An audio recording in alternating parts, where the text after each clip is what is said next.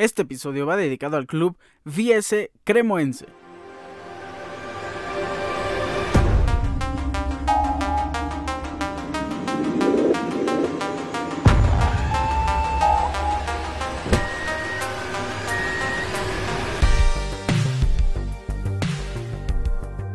Para empezar, hay que felicitar al Cremoense por su recién ascenso a la Serie A. Es el nuevo club que se integra a la primera división italiana y se llevan a una joya que a mi parecer está infravalorada en el fútbol italiano.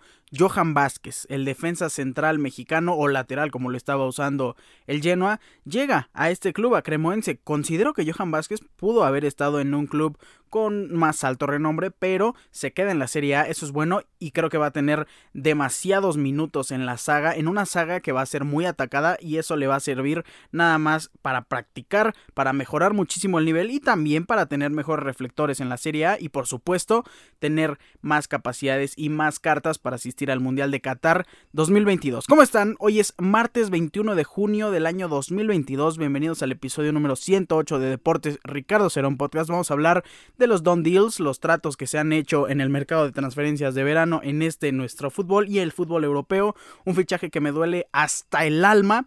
En la NFL vamos a hablar de una noticia triste, también se retira Rob Gronkowski y como ya lo saben vamos a analizar quién sería el jugador sorpresa en la división NFC West y en la Fórmula 1 hablaremos del GP de Canadá 2022, todo lo que pasó el pasado domingo. Comenzamos.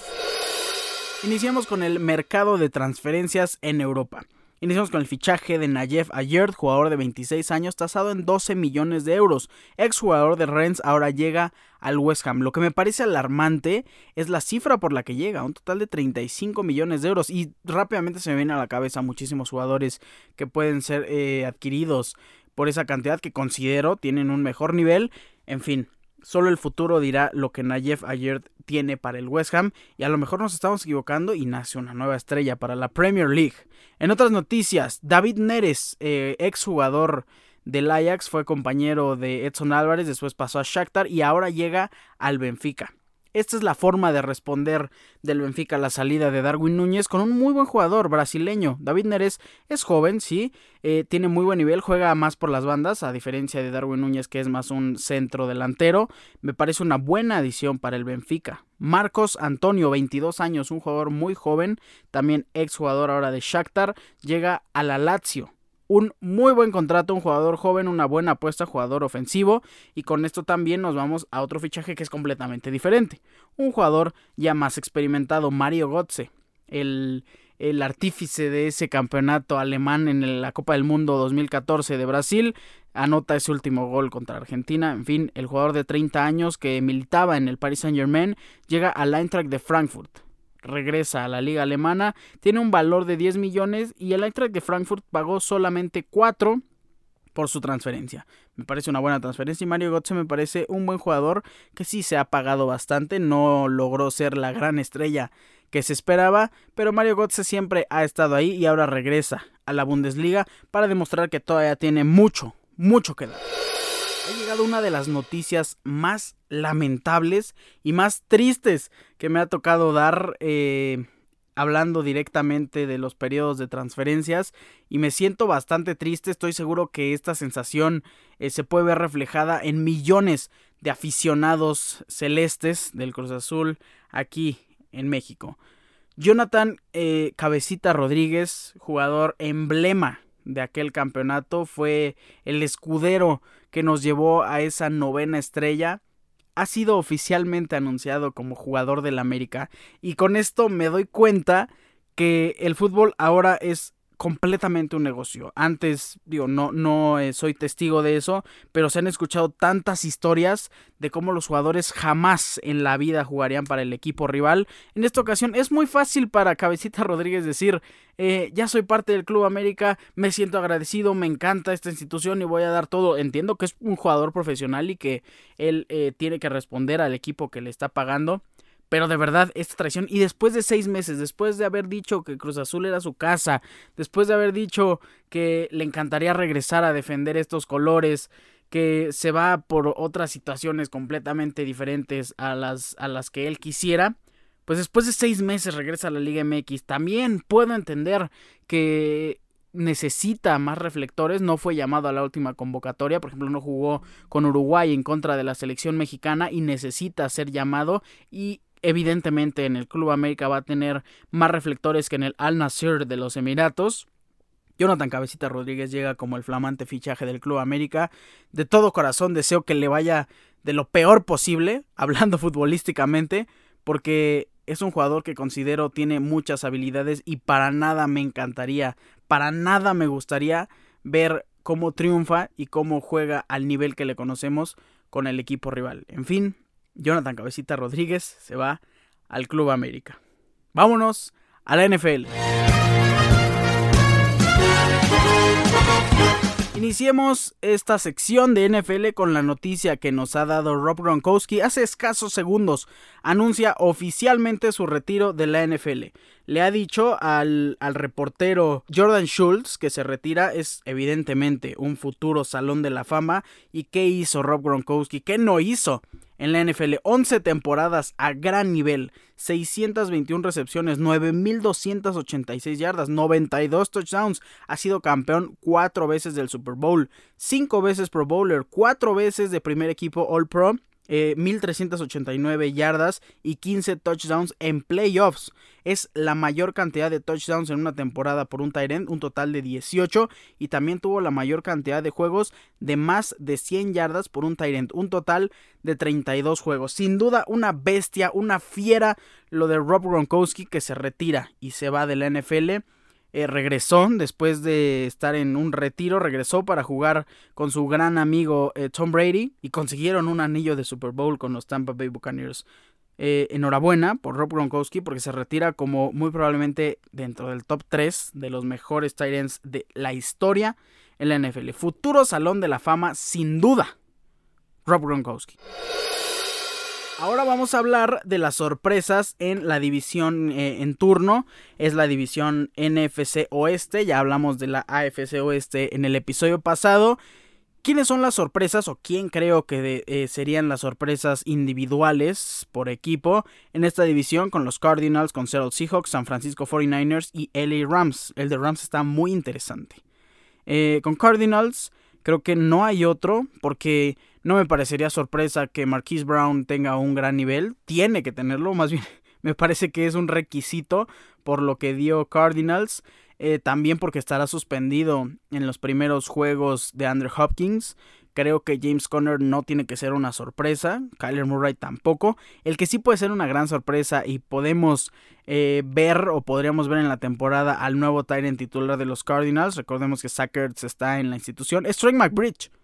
A mí me encanta este Tyrant y lo hemos dicho desde el Combine, desde antes de que eh, se anunciaran los prospectos oficiales para la NFL. Trey McBridge viene haciendo las cosas muy bien en, en, el NCAA.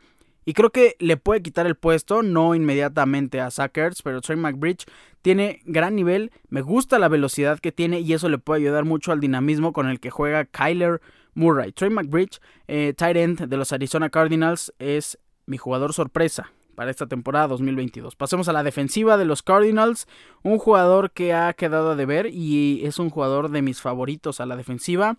Creo que este año, y lo he notado, creo que va a tener un gran nivel y va a tener esta dualidad en las posiciones eh, donde es capaz. Hablamos del safety y del linebacker.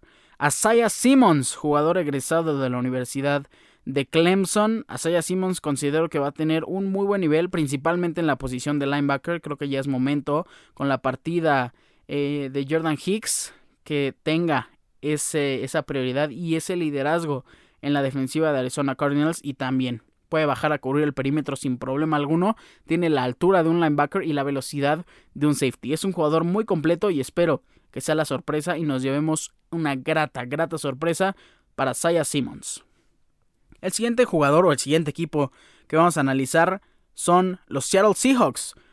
Dos jugadores novatos creo que van a ser las sorpresas, dos jugadores que llegan con bastante responsabilidad al equipo. Iniciemos por la parte ofensiva de los Seattle Seahawks, donde a lo mejor el titular sea Drew Locke, a lo mejor Gino Smith. Se dice que Gino Smith es el que está llevando la ventaja en los controles, pero ya vimos a Geno Smith en un partido de la temporada pasada donde se lesionó por primera vez en toda su carrera Russell Wilson y Geno Smith para nada es el jugador que la franquicia necesita.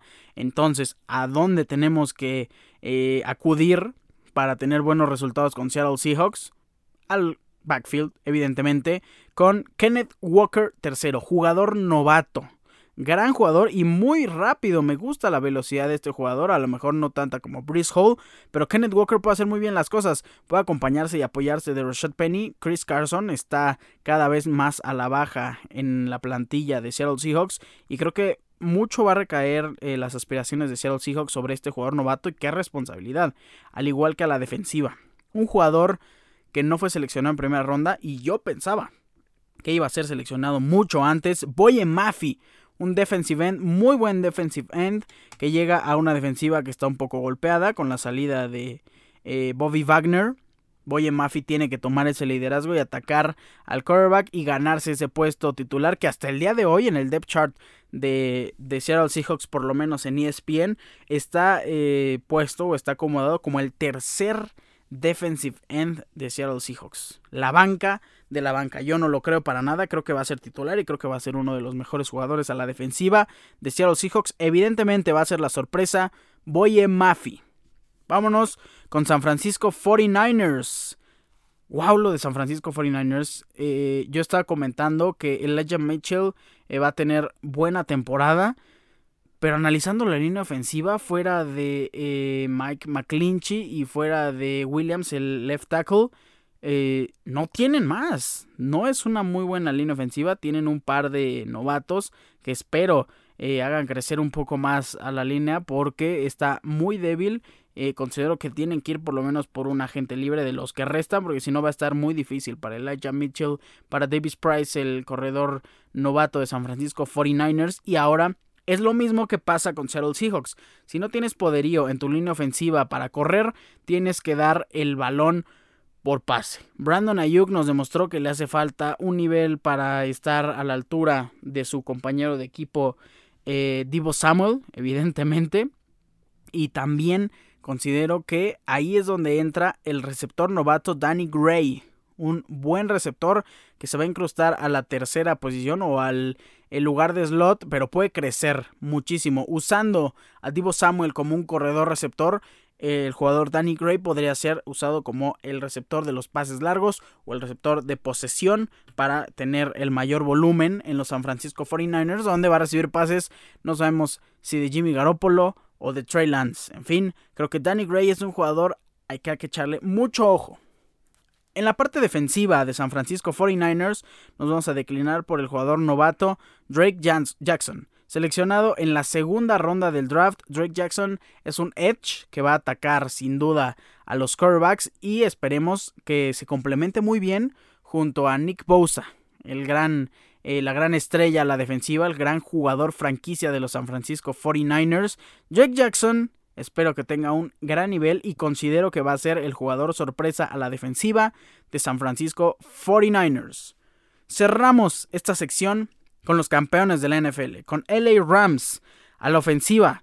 Si tienen a Cooper Cup, si tienen a Allen Robinson, eh, tienen a Van Jefferson, buen este equipo de receptores, pero regresa Cam Akers y lo vimos teniendo más oportunidades en el backfield. Eh, él llegó siendo este reemplazo de Todd Gurley que iba a ser grandísimo, nos daba muchas ilusiones este corredor, lamentablemente se lastimó en su temporada de novato todo el año, regresó en la semana número 18 tuvo solo 5 acarreos, fue muy poco, pero conforme iban avanzando las semanas en los playoffs, en el Super Bowl, tuvo buen, buen nivel. Me parece que Cam Akers puede sin problemas cargar con la ofensiva, si no se lesiona, cargar con la ofensiva de Rams. Pero hay un jugador que me gusta muchísimo. Ya nos olvidamos de Darrell Henderson en el backfield de LA Rams. Y a mí me gustaría ver mucho a Kyron Williams, jugador eh, corredor novato de LA eh, puede complementar muy bien a Cam Akers. No creo que sea eh, un 50-50. No creo que repartan los snaps por completo a la mitad. Creo que Cam Akers va a tener, si lo ponemos en proporción, a lo mejor un 70-75% de los snaps. Y Kyrie Williams, a lo mejor, y a mí me encantaría ver ese 25 o ese 30% que le den la oportunidad en el backfield. Es un jugador que me agrada bastante, pero sin duda la sorpresa va a ser Cam Akers. Ahora la defensiva. Este es uno de los mayores problemas que noté. Vaya, no es un problema, podríamos notarlo como una ventaja. Porque no creo que Rams necesite a un jugador que destaque. No creo que necesiten a una sorpresa para que, digamos, se ha completado la defensiva. No. Rams tiene jugadores clave en cada punto y en cada nivel de la defensiva. En la línea, en la zona de linebackers y en la zona de defensivos. Me gusta mucho tener a jugadores de alto impacto, porque no puedes decir, tienes a un líder si, si tus jugadores son relativamente de medio pelo. No, son el 1, 2, 3, 4 o 5 dentro de esa posición. Eh, en la línea eh, perdón, en la línea defensiva tenemos a Aaron Donald, que para mí es el número uno de toda la, de toda la línea. En la segunda línea, en la línea media de linebackers, tenemos a Bobby Wagner, que sin problema puede ser el eh, top 3, top 2 linebacker de la liga. Y después tenemos al cornerback número uno de toda la liga en el, exterior, en el perímetro, Jalen Ramsey. Estos tres jugadores, así como la temporada pasada eh, lo hicieron, pueden ser lo mismo. Bobby Wagner llega a reforzar claramente esta defensiva. No estuvo la temporada pasada, pero fue un caso muy similar la temporada pasada de los Rams. Ahora, tienen jugadores de apoyo. También tienen a Leonard Floyd, tienen a Taylor Rapp pueden hacer una gran defensiva en conjunto y no creo que haya sorpresas. Creo que los jugadores fuera de estas estrellas van a apoyar y van a darle el soporte necesario a estos gigantes para que la línea, para que la defensiva de Rams camine y sea una de las mejores defensivas una vez más en la temporada. Muy buena la defensiva y creo que van a hacer un trabajo en equipo. Esa va a ser la sorpresa de LA Rams. Nos vamos a la Fórmula 1.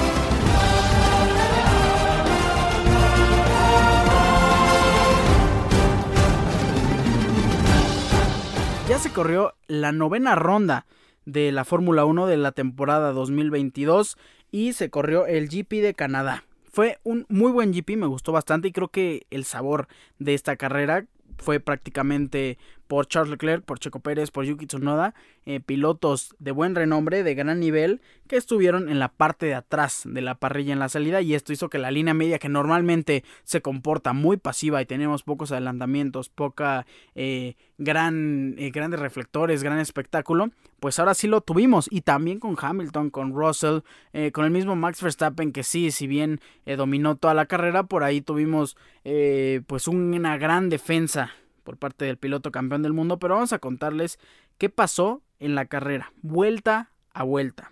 El domingo no solo teníamos pista seca, si bien en la clasificación hubo pista mojada con neumáticos de lluvia, neumáticos completos. Eh, Max Verstappen tuvo una clasificación impresionante. Teníamos temperaturas altas día al día domingo. Esto tendrá un impacto en los compuestos medio y suave. Para esta ocasión, eh, los compuestos óptimos eran los neumáticos duros. El semáforo inicia su conteo, se apagan las luces y comienza el GP de Canadá. Max Verstappen inmediatamente tiene una excelente largada y rápidamente logra alejarse de Fernando Alonso, que Fernando Alonso tuvo una gran clasificación después de nueve años y tantos días, por fin estuvo en la primera línea, estuvo en el segundo lugar, sin embargo, Fernando Alonso no pudo eh, adelantar como lo prometió en la rueda de prensa del día sábado a Max Verstappen. Tuvo una excelente largada el piloto de Países Bajos y los lugares posteriores se mantienen. Se mantienen con Fernando Alonso en segundo, Carlos Sainz que estaba en tercero y nuestros protagonistas en la parte de atrás ganaron lugares. Checo Pérez ganó una posición al igual que Leclerc. Esto parecía ser una carrera con muchos adelantamientos para el mexicano y para el monegasco. En la vuelta número 3, Carlos Sainz demuestra el poderío de Ferrari sobre Alpine y logra adelantar a Fernando Alonso con muchísima facilidad. Ahora, el piloto, el piloto madrileño intentará conseguir su primer victoria en la Fórmula 1. Es la vuelta número 8. Lamentablemente para todos nosotros, para todos los mexicanos, las pesadillas de Checo Pérez se hicieron realidad. Y el fin de semana, que venía siendo bastante gris, pues se completa Eh, este abandono fue la gota que derramó el vaso, tuvo un abandono por falla en el motor, también se dice que tuvo problemas en la caja de cambios y tuvimos un virtual safety car con tristemente el do not finish de nuestro Checo Pérez. El primer y tercer lugar, Max Verstappen y Hamilton aprovechan esta ventana de Virtual Safety Car para entrar a boxes. Ferrari considera que es muy pronto y se mantiene en la pista. Ahora Carlos Sainz era el nuevo líder de la competencia. Hasta el momento, y sin cambiar neumáticos, había sido una buena carrera para Leclerc, pues estábamos en la vuelta número 13 y Charles había subido hasta la treceava posición en la parrilla. Para la vuelta número 25, Charles Leclerc ya se encontraba en la posición número 7 y Yuki Tsunoda, que había alargado desde el final de la parrilla, estaba en el lugar 11. Para Leclerc era complicado adelantar porque esos neumáticos tenían un claro desgaste y la potencia de Ferrari no era suficiente. Sin embargo, y a falta de un safety o virtual safety car, Charles Leclerc entra a boxes en la vuelta número 42 por un cambio de neumáticos. Lamentablemente este cambio fue muy tardado y eso ha, ha venido siendo desde el inicio de, de, la temporada. Todavía los ingenieros no se han acostumbrado al nuevo tamaño de los neumáticos y baja hasta la posición número 12 por delante de una serie de autos que se encuentran atascados en un tren de DRS.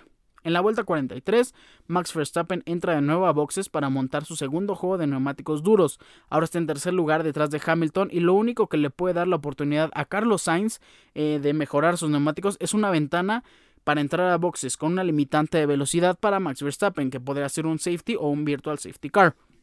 Eh, es la vuelta 45 y Hamilton también entra a boxes. Max cada vez está más cerca de Carlos Sainz. Llega la vuelta 49. Tsunoda no pudo controlar el auto recién en la salida de, boxes e impacta sobre los muros. Tenemos retiro del piloto japonés y safety car en la pista. Inmediatamente Ferrari hace ingresar a Carlos Sainz a boxes. Lamentablemente ya eh, Max Verstappen estaba tan cerca. Normalmente la ventana de boxes en virtual o safety car se reduce a 10 segundos de, de diferencia. Entonces eh, Carlos Sainz, Max Verstappen ya estaba a 7 segundos de Carlos Sainz, ya era imposible salir por delante del piloto de, Países Bajos. Y bueno, Carlos Sainz entra a boxes y cuando sale está detrás de Max Verstappen con neumáticos 5 vueltas más frescos, Hamilton es tercero y Russell cuarto, ambos con neumáticos duros que eran prácticamente nuevos. En la vuelta 55, un gran final y gran competencia de Sainz con Verstappen que ha tenido DRS en cada una de las 15 vueltas restantes. Sin embargo, el gran manejo de Max impidió ser adelantado. Leclerc logra subir hasta la quinta posición y está detrás de ambos Mercedes. Es la última vuelta. Max domina sobre Carlos y se corona como ganador del GP de Canadá 2022. En tercer lugar queda Lewis Hamilton y la vuelta rápida fue para Carlos Sainz con un tiempo de 1.15.749. Sin duda fue una gran demostración de Max Verstappen que consigue su victoria número 26 en la, en la Fórmula 1 y lo catapulta a la novena posición de los pilotos más ganadores en la historia. Es su sexta victoria en nueve carreras y se afianza en el liderato del campeonato de pilotos. Charles Leclerc se acerca en el campeonato a Checo Pérez, pero mantiene su lugar Checo en la segunda posición. Red Bull en el campeonato de constructores sigue siendo sin duda el gran líder sobre Ferrari eh, Red Bull tiene 304 puntos en el campeonato de constructores, Ferrari 228, en tercer lugar está Mercedes con 188, después McLaren con 65, Alpine con 57, Alfa Romeo tiene 51, Alfa Tauri 27, Aston Martin 16, Haas 15 y Williams 3 en el campeonato de pilotos tenemos a Verstappen y Pérez con 175 y 129 respectivamente, en tercer lugar está Charles Leclerc con 126, después está Russell con 111, Carlos Sainz con 102, Hamilton tiene 77, Lando Norris tiene 50 puntos, Valtteri Bottas tiene 46 y después tenemos ambos pilotos de Alpine con Esteban No con 39 puntos y en décimo lugar Fernando Alonso con 18 unidades. Tenemos un descanso por fin después de tres carreras seguidas en la Fórmula 1 que nos emocionaron bastante tenemos este gran descanso para eh, después regresar a la décima carrera, una carrera histórica. El GP de Gran Bretaña nos espera el circuito de Silverstone del primero al 3 de julio, la ronda número 10 eh, de la temporada 2022 de Fórmula 1. Sin duda no sabemos qué nos deparará el futuro, pero estamos ansiosos por volver a ver una carrera y ver qué va a pasar con nuestro mexicano Checo Pérez, con Carlos Sainz, con los Ferrari, con los McLaren, con los Red Bull, con los Mercedes que Lewis Hamilton ya vio mucho mejor a su auto después de que el día viernes dijera que estaba horrible. En fin, con esto llegamos también al final del episodio número 108 de Deportes Ricardo Serón Podcast. Yo les agradezco muchísimo por estar presentes en una emisión más. No me voy sin antes recordarles mis redes sociales. arroba Ricardo-Cerón- en Instagram, Ricardo Cerón en Facebook. Recuerden, Cerón es con Z. Pásenla increíblemente. Yo les mando un fuerte abrazo y nos estaremos escuchando el siguiente día viernes. Bye.